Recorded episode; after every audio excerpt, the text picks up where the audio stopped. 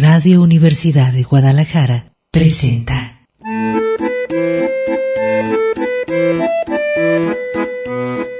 El acordeón. Pliegues bizantinos de la conversación. Con Manuel Falcón.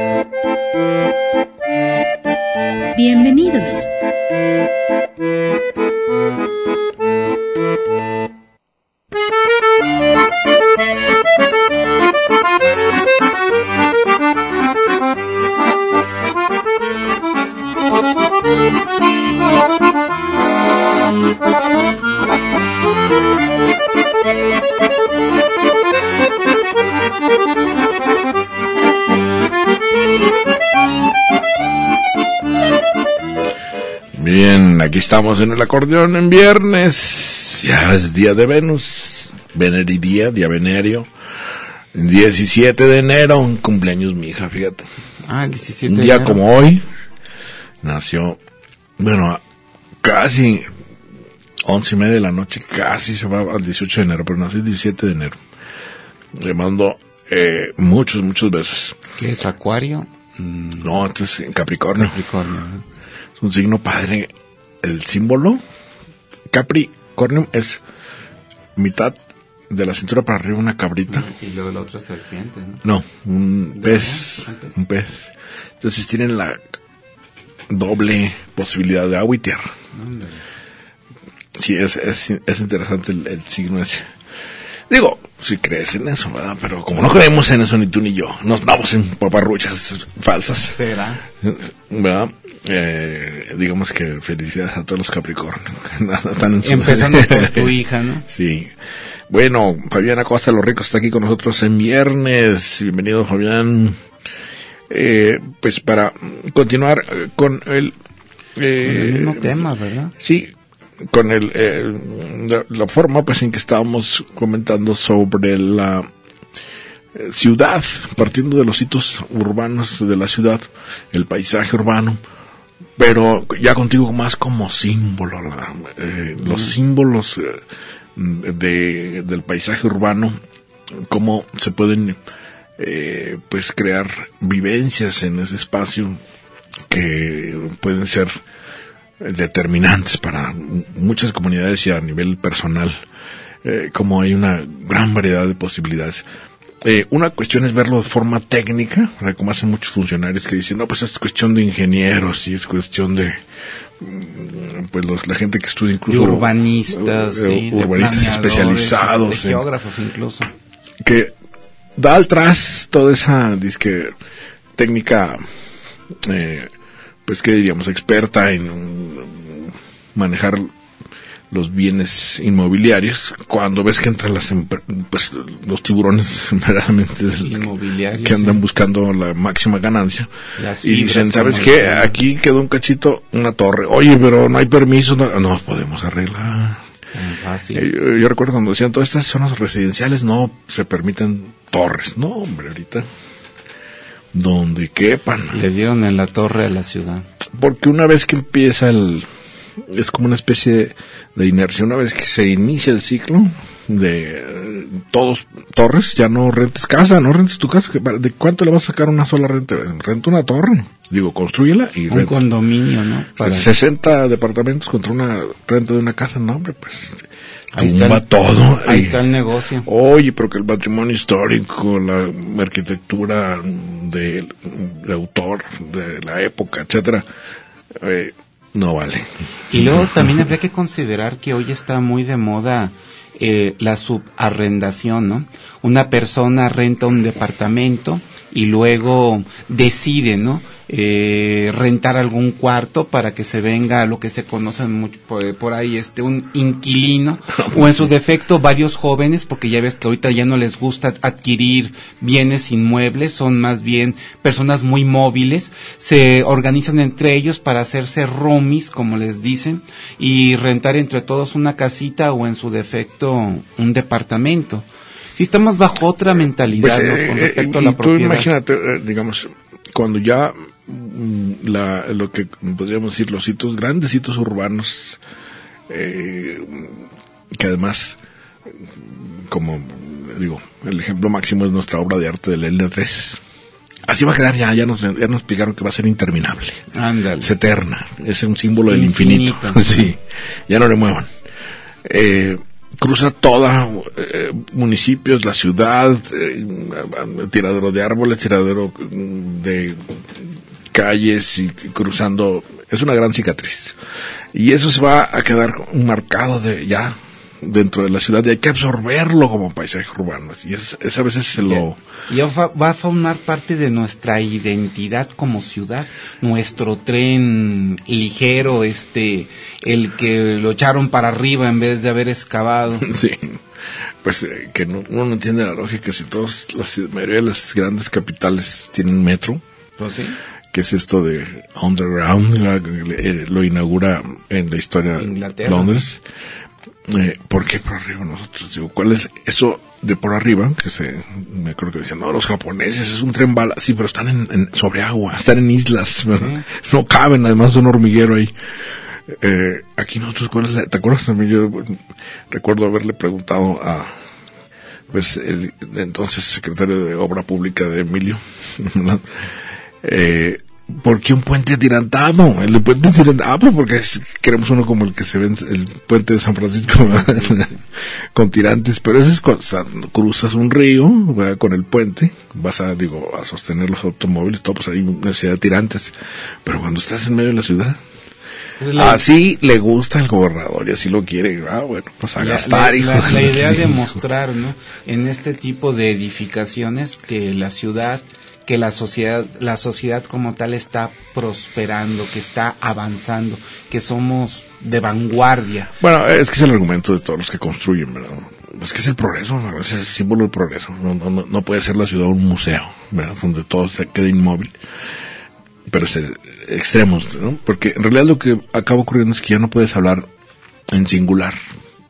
Soy de la ciudad, es que son múltiples ciudades. Si te fijas, ya se, eh, en contrastes de arquitectónicos, de espacios, eh, a veces, eh, dicen, es que tiene vocación residencial, vocación de oficinas, vocación de comercio. Ya se mezcló todo. O sea, ya no, ya no hay posibilidad de decir, eh, esta es la ciudad de Guadalajara. Son múltiples espacios. es un ya, mosaico, Guadalajara. Ya se volvió una pedacera. un eh, incluso creo que sin ton ni son, ¿verdad? Porque se supone que hay planeación urbana.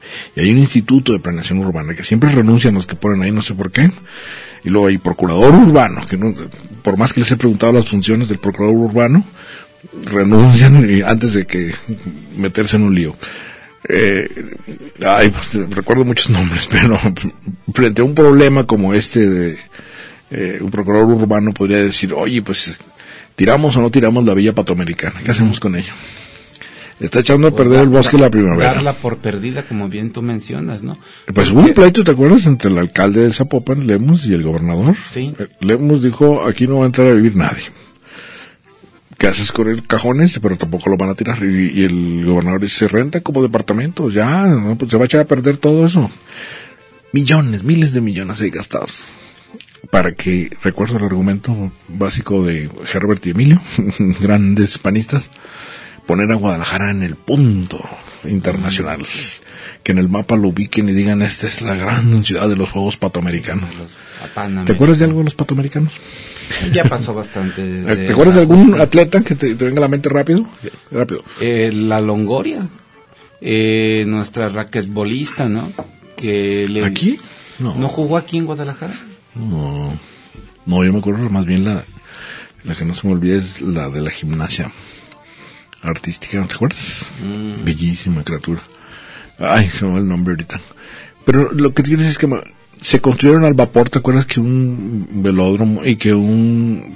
Bueno, a raíz de eso quedó el de los charros aquí, que luego lo, estadio, lo ¿no? compró Aristóteles. el- eh, como artificialmente montar sobre la ciudad, algo para lo cual no estábamos dispuestos, ¿verdad?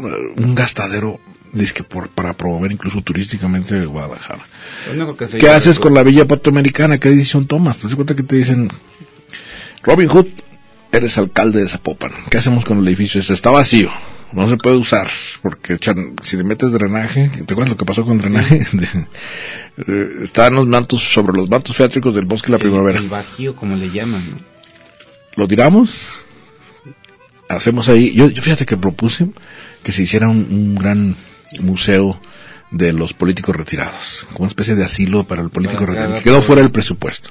Entran eh, ahora, por ejemplo, todos los de Movimiento Ciudadano, entran los de Morena, bueno, quedaron fuera los PRI, PAN, bueno, pues que ahí vayan como grandes dinosaurios. Una galería ahí para exhibir a los políticos sin futuro o a aquellos que no quedaron en el Ah, que no, se- no te estás escuchando, a ver, que le hables a la puntita. A ver, que- A ver, si como si le pues, fueras a dar un besito. Ah, es que está chueco tu micrófono. Ah, ya vi, lo estabas chupando. Y entonces hay una idea de que cada, bueno, ya, no, ya habíamos hablado de los arcos del milenio, ¿verdad? Sí, cada pero- inmortalización que quiere hacer un político con su obra magna, ¿no? Crea un problema urbano. ¿Te acuerdas cómo están amontonados los arcos del milenio? Sí. Híjole. y ni siquiera Es los, más increíble. y ni, no si- acabaron. ni siquiera los terminaron, no creo Faltan fal- dos. faltaron dos arcos, ¿no? 60 millones cada arco. Híjole, ya hasta que dijo el alcalde, creo que fue Fernando Garza, que lo pague el gobierno. ¿Yo qué? ¿Yo por qué? Soy el alcalde nomás. el gobierno federal. No, pues no había dinero.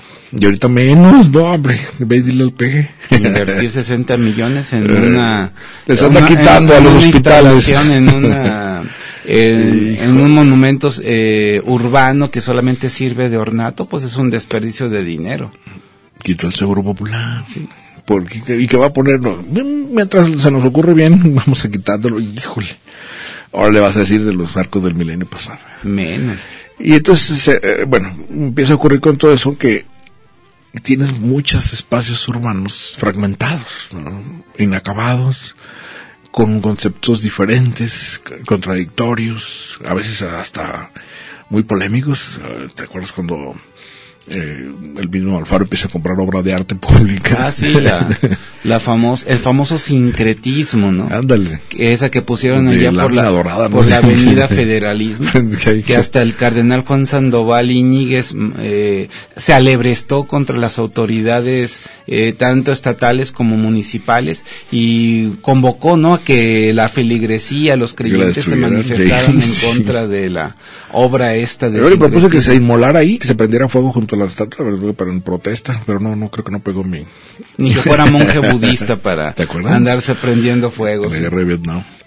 Eh, todo eso, la- aquí la pluma Vic que está por Avenida Américas, ¿te acuerdas? Enfrente de la Ford, sí la pluma Vic la cabeza de maceta, o la maceta de cabeza, no sé. Cada político que se quiere inmortalizar con cierta obra viene a dar una nueva, un nuevo elemento en el paisaje urbano que puede ser continuidad, puede ser contradictorio. Que unos decían, por ejemplo, no, es que primero fueron los arcos de, ¿te acuerdas? eh, antes de llegar a la Minerva, de, Ah. ay, se me fue el nombre del, del que fue gobernador también. Clásicos, ¿verdad? Es un arco romano. narco romano ¿no? sí Pero luego dijeron, no, hay que invitar eh, ¿verdad? al escultor abstracto eh, y que nos dé una versión de los arcos en clave de del milenio del siglo XX, XXI y los arcos del milenio salieron de ahí y e inacabados. Queda- me siguen gustando más los tradicionales, ¿verdad? Vamos a ir un corte y continuamos aquí en el acordeón en viernes, Día del Cariño. Por...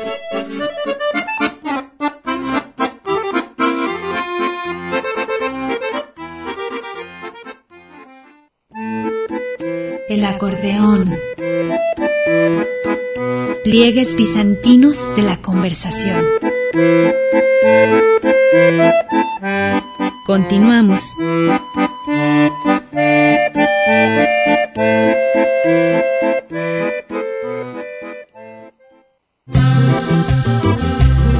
El acordeón. Pliegues bizantinos de la conversación. Continuamos.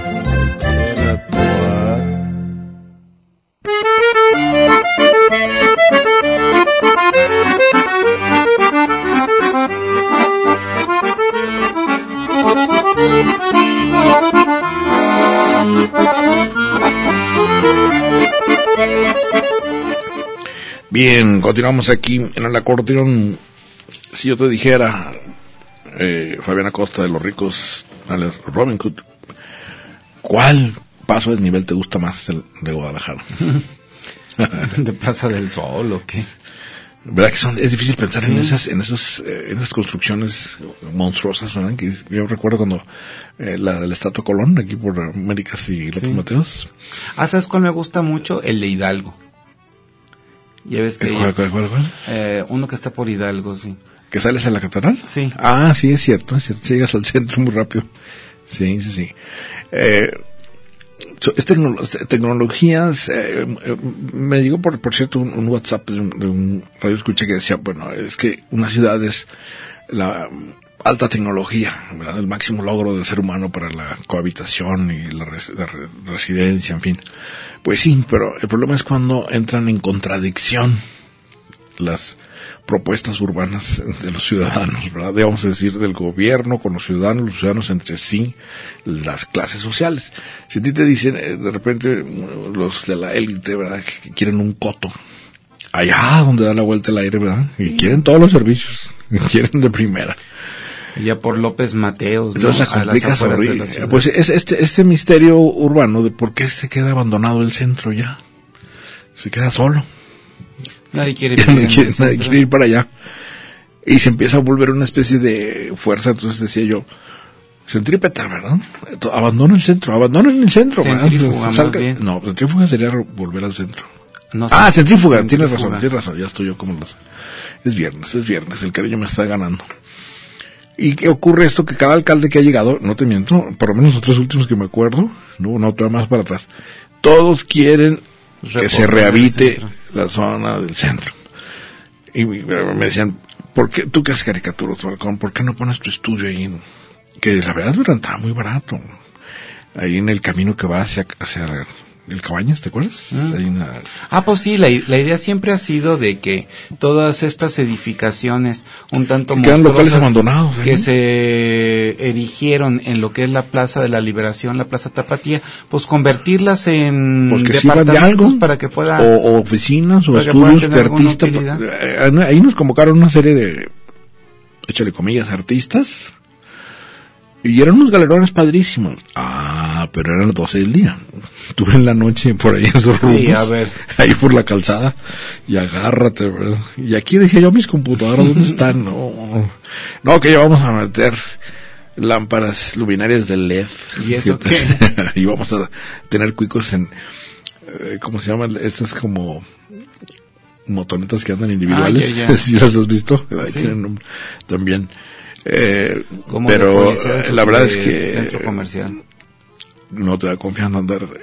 Piensa 11, 12 de la noche ahí por San Juan de Dios.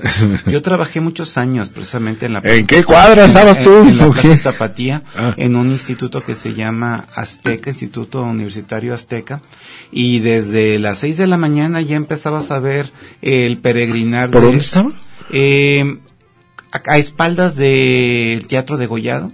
Mm. Por el, sí, por uno de los andadores ahí de la Plaza Tapatía, ahí estaba la escuela, y a eso de las seis de, seis de la tarde ya veías el peregrinar de gente, pues digamos, en situación de calle, gente que vive eh, Claro, claro, deba- claro. deba- debajo de un puente o en su No, y luego pues los ex servidores. abandonada. Los servidores acaban muy, muy de madrugada, empiezan muy noche y acaban de madrugada como si fueran periodistas.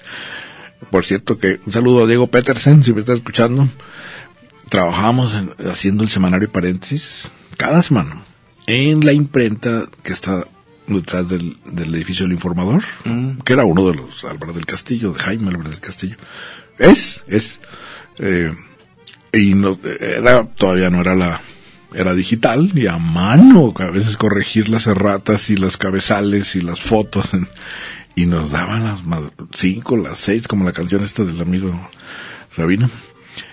Y salíamos caminando. Yo me regresaba caminando a la casa. Yo, no, pues yo vivo, siempre he vivido ahí por la zona de Chapultepec. Voy a pie. Y es que padre, las palomas, las palomas tu caserío. Pero también los, eh, pues, los mendigos, los, Los eh, la sí, gente los de calle, como dices tú, y, y los exoservidores. ¡Ah, qué bárbaro! Bueno, eso lo veía desde que iba al... Trabajé mucho tiempo en el occidental, está sobre la calzada. No, no, un bullicio que dos, tres de la mañana y llegué, una fiesta completa.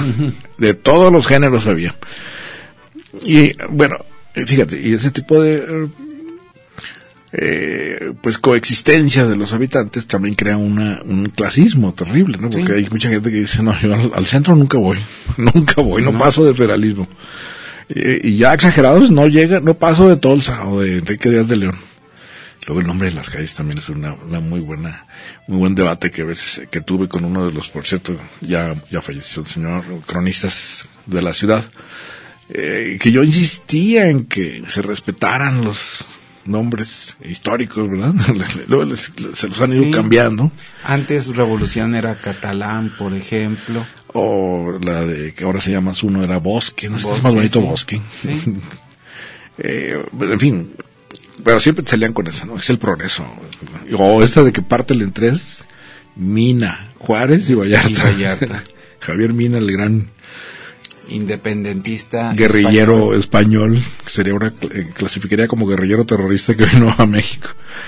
Eh, pobre porque vino a que lo mataron, ¿verdad? Sí, lo fusilaron persuadido por Fray eh, Fernando Teresa y Mier, De, Mier, sí. que se viniera aquí a... Que era el momento que lo estaban esperando los mexicanos. A continuar la lucha que él había emprendido en su tierra contra Fernando VII y al verla ya perdida en las tierras ibéricas, pues la decisión, una eh, que tomó persuadido precisamente por este ideólogo e independentista mexicano, pues fue venirse en una expedición, ¿no? Casi filibustera.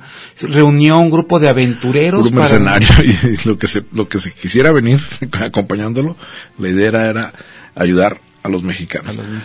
muy, muy idealista, ¿no? Por eso está como héroe y es nombre de calle, Javier Mina, y que se transforma luego en Benito Juárez, y luego se transforma en... No, es Ignacio Javier, Javier Minas y Juárez, perdón, si tiene razón, y Vallarta.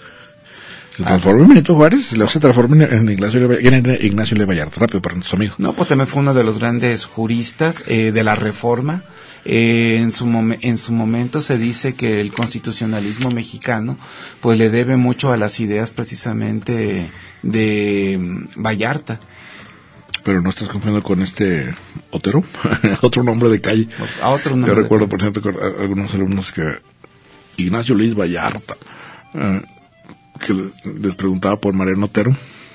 Ah, es la calle que está aquí. Son referencias de, urbanas más que realidades históricas, ¿no? Cuando dices López Mateos, ah, sí, es Adolfo López Mateos, el que fue presidente de México y sabemos los que, bueno, nos tocó pero no encuentras esto hasta cierto punto este correcto que para que para que para que podamos mantener esa memoria cívica hay una idea didáctica cívica ¿no? que las calles tengan nombre de los grandes próceres claro de los próceres de la historia oficial ¿Qué tal cuando tú dices Chilardi ¿Cómo? yo Chilardi Chilardi.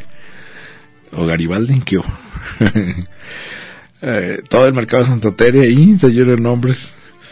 O te vas a por la de Rafael Sancio ¿verdad? Eh, lo que yo eh, eh, arguía en alguna junta de estas cívicas que había en los ayuntamientos, que a veces me, invitaban a comentar. Bueno, yo insistía mucho en la claridad de los letreros. Y lo vuelvo a decir. Qué horror, ¿me has visto? Yo, yo no sé qué lo hacen los extranjeros, pero se borran las letras, se van acabando ahí. Las, y, ah, por eso está el Google Maps, ya no necesitas estar leyendo. Bueno, o te montas en un Uber y que ahí se haga bolas, pero oye, un letrero sabroso.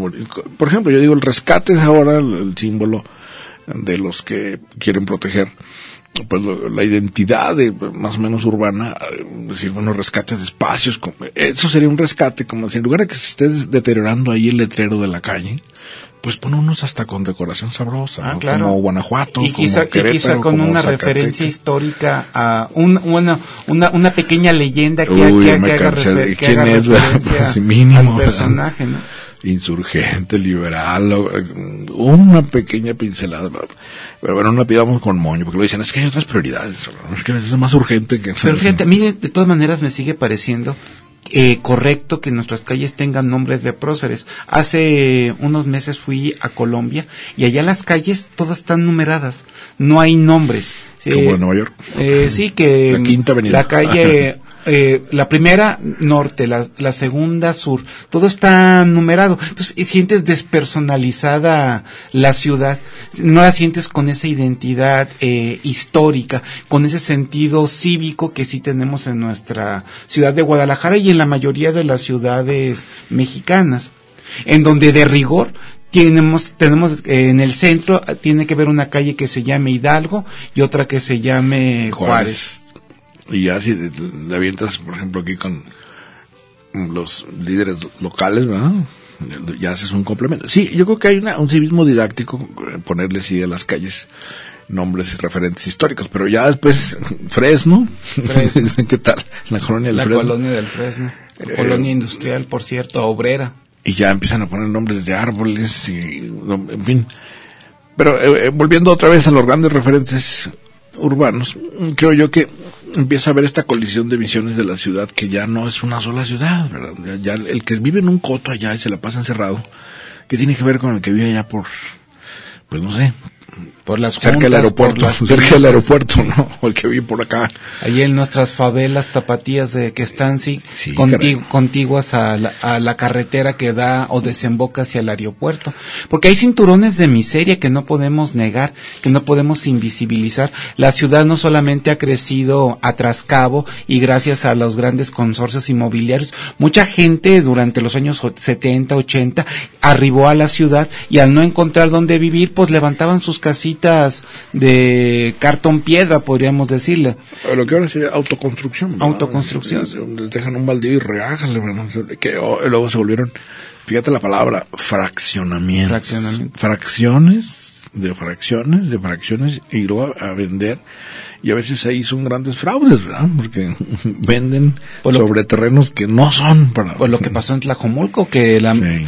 Cuánta, eh, cuántas viviendas que se edificaron en esos famosos fraccionamientos están abandonados porque la gente ya literalmente no quiso vivir allí, porque no había los servicios, porque no existía un eh, transporte público que los llevaran hacia sus centros de trabajo, drenaje. Eh, y ahí, eh, pues estos grandes lobos, eh, digamos, de los visiones multifamiliares como el Infonavit, que dicen tú vas a hacer una eh, casita eh, para siete, ¿verdad? Pero donde cabe uno y más o menos de pie. Vamos a un corte y continuamos.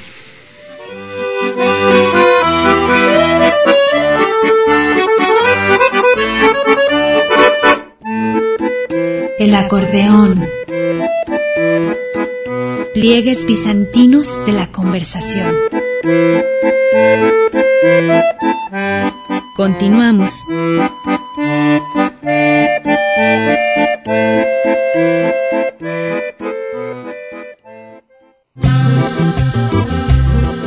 acordeón.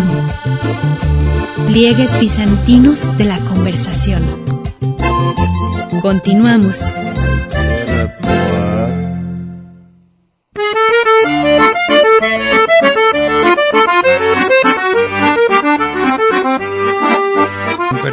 Identidades municipales.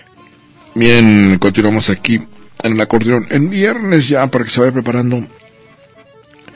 Cariño obliga.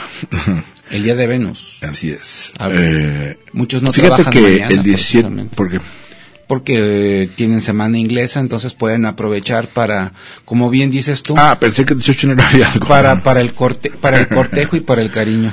Eh, bien, no, por supuesto, es viernes. El 17 de enero, pero de 1811, ¿qué ocurrió? La batalla de Puente de Calderón. Así es. Hablando de, construcciones de- urbanas, sí, hasta el puente de Calderón los cogieron los mismos insurgentes. Eh, pues fue una verdadera desastre, pero las fuerzas insurgentes, que eran Cien mil. 100 mil insurgentes contra 7 mil soldados realistas, Félix María Calleja.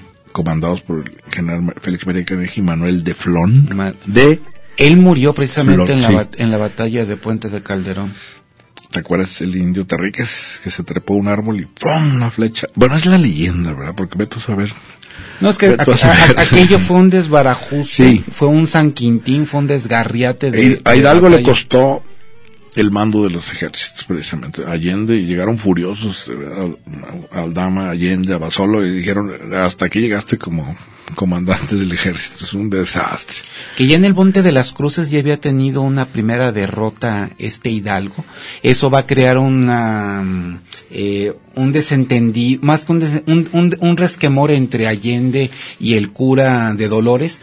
Eh, Allende va a enfilar Sí. a- hacia, hacia Guanajuato, mientras que invitado por el amo Torres, Hidalgo va a llegar a la ciudad de Guadalajara a, a reinstalar eh, el ejército, porque había quedado bastante diezmado, y aquí logra mm, juntar una fuerza muy desorganizada, pero al fin y al cabo muy numerosa también, de cien mil combatientes. Allende le decía, esta gente no tiene disciplina, esta gente no sabe de guerra, mejor vamos licenciándola Pero imagínate, eran 100 mil pelados contra siete contra 7 mil, pero eran 7 mil soldados. de línea, como les Nosotros eran llamaban. a pedradas, palos y mordida, ¿cómo es? Mordida, patín y... eh, Era un Y picada de ojo.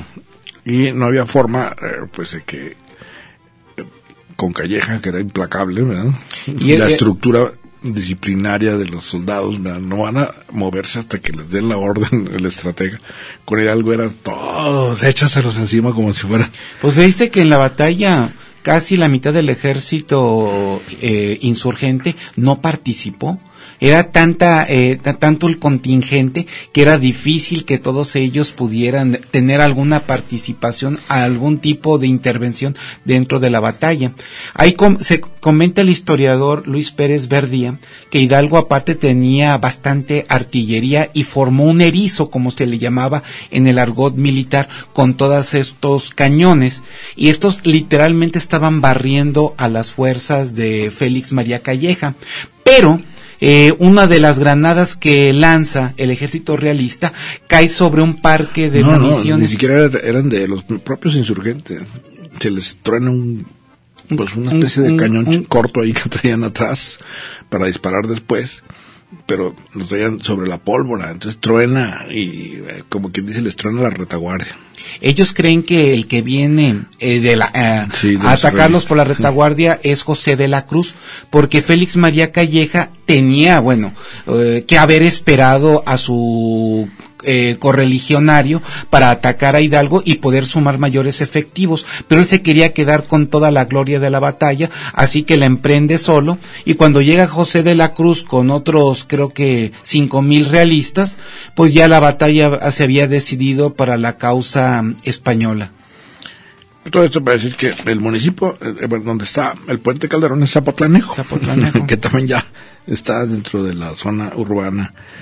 Eh, bueno, es que ahora me decían que eh, es AMG, no ZMG, te decía que es eh, AMG área decías, ¿no? metropolitana de Guadalajara. Área metropolitana. Eh, bueno, en términos de que ya se hizo tal pegote de municipios que es artificial decir aquí en esta rayita de aquí para acá que camina y se vuelve 16 municipios. Sí, sí, ya está todo pegado. Eh, Digamos, eh, te decía que en la persecución policíaca de un malandro, ¿verdad? No se pasan tantito, dos metros en la calle y ya están en Zapopan. Y ya los de Guadalajara ya lo dejan de se- perseguir porque ya entraron y le toca a la policía de Zapopan. Otra jurisdicción, ¿no? y para no pelearse entre policías, dicen, no, tú déjalo, pues ya entró a Zapopan. Hoy entró a Tlaquepaque, hoy entró a Tonalá, hoy entró a Zapotlanejo, que es esta donde está el puente de Calderón. que por cierto es una zona eh, histórica, ¿no? Se puede ir a visitar la, el, El puente, puente. de Calderón, sí, para aquellos que les guste ir a recrearse y en los sitios donde Mira, se dio ahí está precisamente. El puente mismo es un hito urbano. Ahí está un símbolo. Aquí ocurrió tal. Si lo destruyen, ¿qué tal cuando quitaron? ¿Te acuerdas eh, tú que eh, has andado por ahí? El puente de la normal, este que Ah, sí. ese me dolió. Estaba muy ¿A, padre, a quién no? Era un, bueno, aparte de que tiene su historia, porque ligada a la universidad, Sí, era estéticamente sí. bastante Estaba bello, padre, ¿no? sí. Arquitectónicamente. Ese también me acuerdo que le tumbaron a Fernando González de Bordaza, el que estaba enfrente de Plaza Patria, que caían dos fuentes ahí a los lados. Ah, claro, Uh, también, lo también. quitaron. ¿Por qué los quitaron? No, pues por el dichoso tren eh, ligero, ¿no? Por la, La línea, línea 3. tres. Vas a ver la arquitectura de la línea 3 aérea como tren japo- japonés en tres años, empezando el sexenio de Aristóteles, en tres años te va a estar dejando en la puerta del enano de los zapatotes Pues de hecho, si yo, si Ah, me lo- yo quisiera prescindir del carro, perfectamente me puedo venir de mi casa, que es- está en Tlaquepaque, aquí a Radio Universidad, eh, si ya que ya que pongan en funcionamiento ¿En la línea bicicleta? 3, me puedo ir perfe- perfectamente en el tren ligero. Y me, me deja, bueno, al menos eh, lo, lo bastante cerca para tomar un camioncito que en, en 15 minutos, 10 minutos me, te- me tenga ya aquí a las afueras de Radio Universidad. Luego ocurre esto, la división en colonias o barrios. ¿No? Se pierde el barrio y surge la colonia. Y luego de la, de la colonia Sí. pasamos al Lo fraccionamiento. que quiere decir y como que de repente de- quieres eh, buscar la identidad ahí y construyen una plaza comercial. ¡Brum! La copia de los malls gringos. Un centro comercial donde la gente pasa el fin de semana o los ratos de ocio y no salga hasta que consuma todo lo que tenga que consumir. Ahí come, ahí cena, ahí ve las películas, ahí compra este música y Ahí te vas a comprar un helado, Películas, vas a comer, qué sé yo. y creas un, un área, una zona artificial dentro de lo que ya estaba con la tiendita de la esquina y la panadería, y todo eso vuela por los aires, ¿verdad? Ya no se puede singularizar es porque de repente, ¡prum! Y luego se ponen de moda y van cambiando, y decía yo, bueno, eh, fue el Centro Magno y luego pasó al, a la Primero fue Plaza. del Sol, Plaza Patria. Plaza del Sol, tienes razón. Plaza Patria, luego de Plaza Patria, Plaza Me, este, Plaza México y ya las Ah, Plaza México, claro. que ya por cierto está muy abandonada la pobre plaza desde no, que creo que la revitalizaron, eh, la están, la están volviendo, sí, pero ocurre eso, ¿no? Que quedan aquellos animalotes gigantescos, ¿verdad? Urbanos, porque ya está de moda, ahí no se va a parar nadie de la high, porque la que está de moda es, Andares, no, yo hay galerías. otra que sigue después de Andares, ya. Después de Andares. Ya te quedaste atrasado, sí, para que lleves tus mejores garras. y se crea esta lógica, ¿verdad? De que las élites son las que tironan, tironean, eh, o tiran del, del, esta fuerza centrífuga que te decía, ¿no? Es decir, bueno, hay que irse expandiendo, hay que irse expandiendo. Entonces, de repente ya es verdaderamente zona monstruopolitana. pero nos expandimos y, ¿Y al mismo tiempo nos atomizamos y nos Para moverte necesitas vehículo. obligadamente. No ir a pie, ¿verdad? De aquí hasta el centro. Necesito automóvil y empieza la cuestión, ¿verdad? Pero las calles estaban planeadas para tantas personas. Pues sí, pero ahora Pero fíjate, ahora al centro lo están, bueno, deshabilitando para el automóvil, están creando zonas peatonales y se está volviendo cada vez más difícil precisamente ir al centro. Si ya de por sí estaba bastante congestionada las avenidas, no sé, eh, Juárez y la propia 16 de septiembre, ahora con las zonas peatonales literalmente nos están obligando a darle la vuelta al centro. Entonces, lejos de llevar más gente, lo que estás haciendo es que estás, eh, estás haciendo que se pierda la posibilidad y el atractivo para ir. Y sin embargo, es que eh, subsisten o, o, digamos en, en- en la supervivencia simbólica, ¿no? lugares como la Plaza de los Mariachis, ¿te acuerdas? Ah, claro. Yo, bueno, no soy originario de aquí de Guadalajara, pero cuando llegué aquí era obligado ir ahí. Era como, como ir a, a- a los, eh, A Garibaldi, las cascadas, o ¿cómo se llamaban? La- la- la- o sea, las, los bules, hombre. Vamos un corte y continuamos.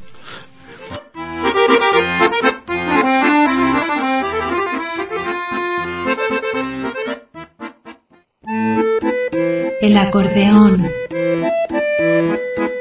Pliegues bizantinos de la conversación. Continuamos.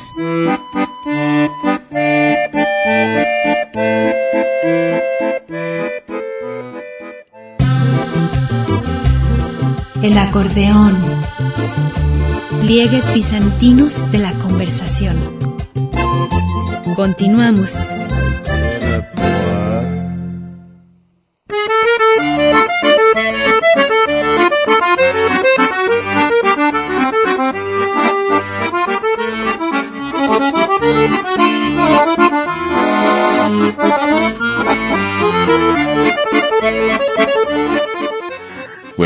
Continuamos aquí en el acordeón. Les recuerdo que conversamos con el amigo Fabián Acosta de los Ricos y ya en viernes, día de Venus. Y en cumpleaños de mi hija. Y la vas a fest- Ah, no, ella no está aquí en Guadalajara, ¿verdad? pues eh, está en el puente Calderón, en Zapotlanejo, 30 kilómetros al este de Guadalajara. Mira, 30 ¿sabías que estaba a los 30 kilómetros al 30 este de Guadalajara? Sí. Bueno, cuando yo voy hacia Los Altos, cuando vas a Tepatitlán, tienes que Ah, cruzar pues eres por, de te, puro de Tepa, ¿verdad? por Puente de Calderón, precisamente. Eres pelirrojo. Es uno de los tantos eh, puentes y paradas ahí casi obligadas.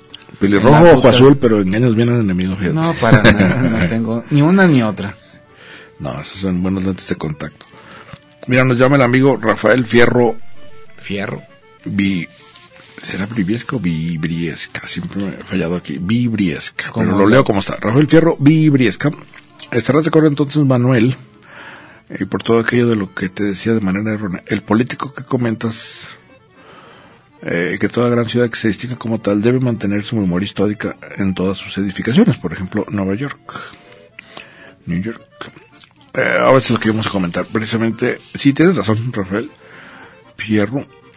Eh, mi hipótesis es esta, ¿no? Que eh, por lo menos el centro histórico, tal cual, los edificios históricos, eh, requerirían, yo creo que es la figura del procurador urbano, de una defensa permanente, de casas que no puedes tirar. Por ejemplo, piensa en la casa de los abanicos, que está ahí muy cerca de Chapultepec. Una maravilla ahí de la época porfirista, Pues todo lo que es Vallarta. que era el amante de, un general. Fíjate, y estaba fuera de la ciudad, de- de- estaba fuera de los límites del centro, de la ciudad entonces, te quedaba No, fuera. ahora nada por que eso, ver. este- por eso era un caserón como, como hacienda. Eh, no, ahora pues, eh, digo, la- te digo, la gente, eh, yo a veces digo, yo vivo por Chapultepec, uy, vives en el centro. Uh, no, todavía falta, pero, pero ya para la gente que vive Para acá por Zapopan, sí, ya centro. ya me quedé en el centro. Eh, y bueno, si eres clasista, dices, no, yo no voy a ir a parar ahí, ¿verdad?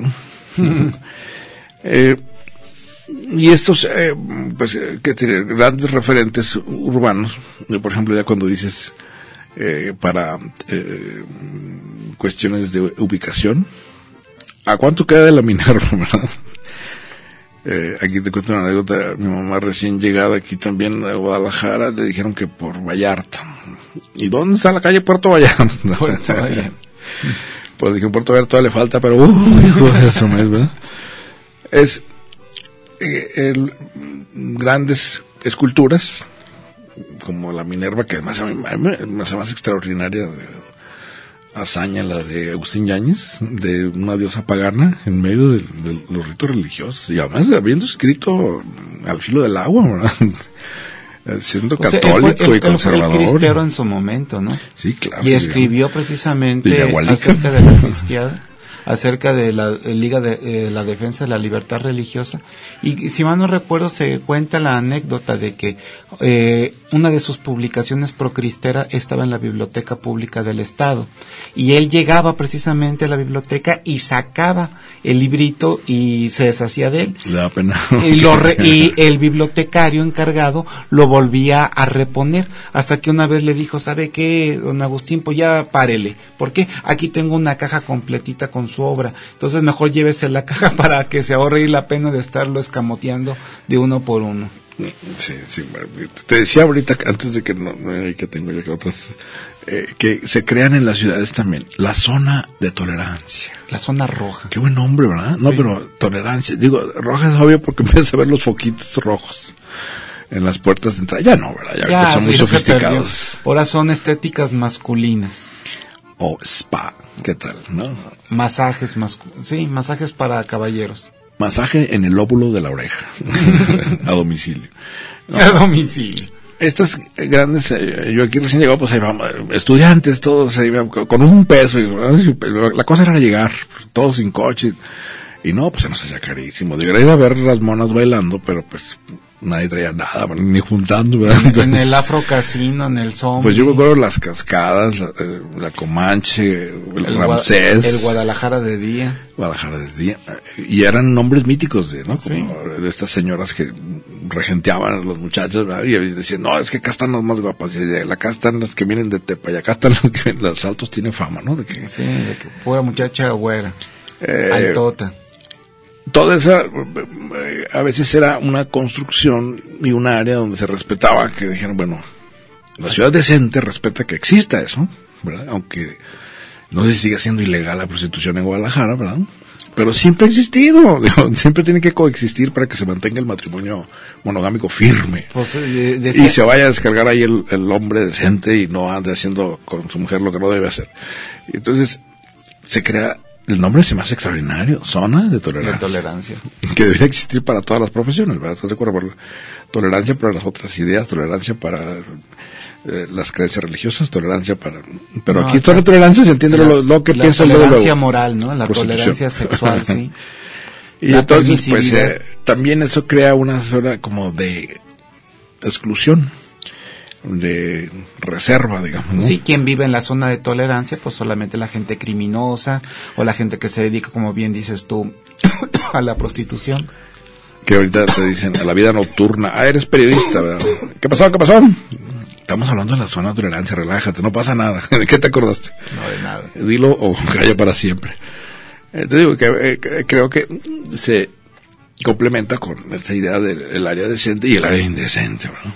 Más allá de la calzada, ya no, no respondo por ti. Y hay toda esa en la noción. zona de San Juan de Dios, ¿no? Me acuerdo que a mí de pequeño me... me Bueno, todavía es muy famosa la visita al mercado de San Juan de Dios, ¿no?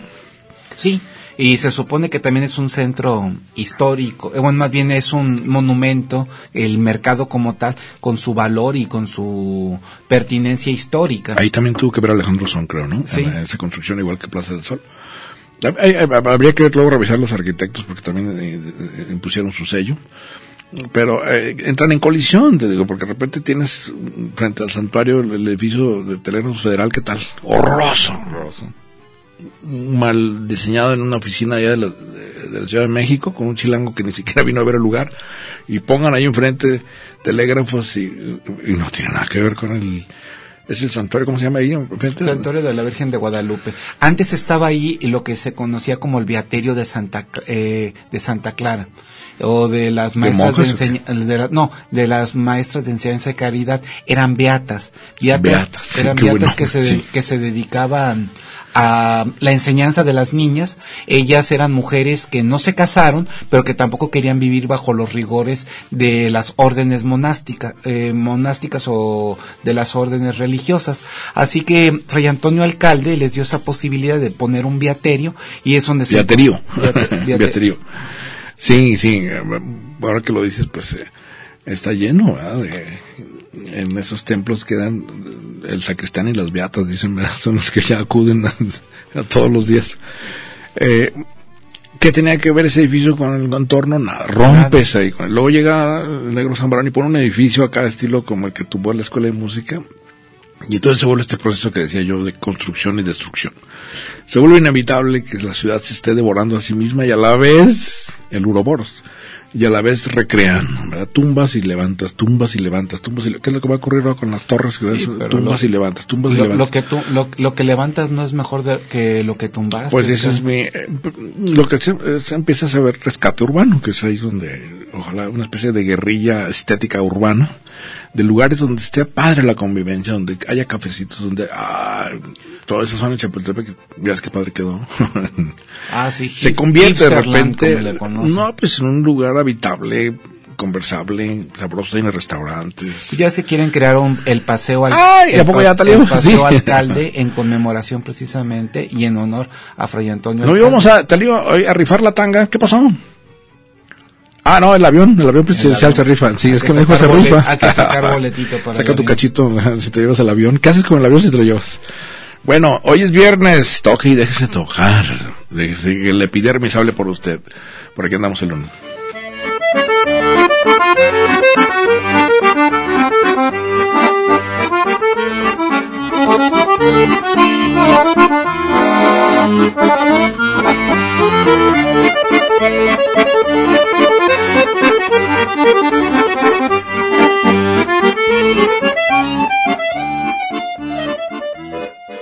Red Radio Universidad de Guadalajara presentó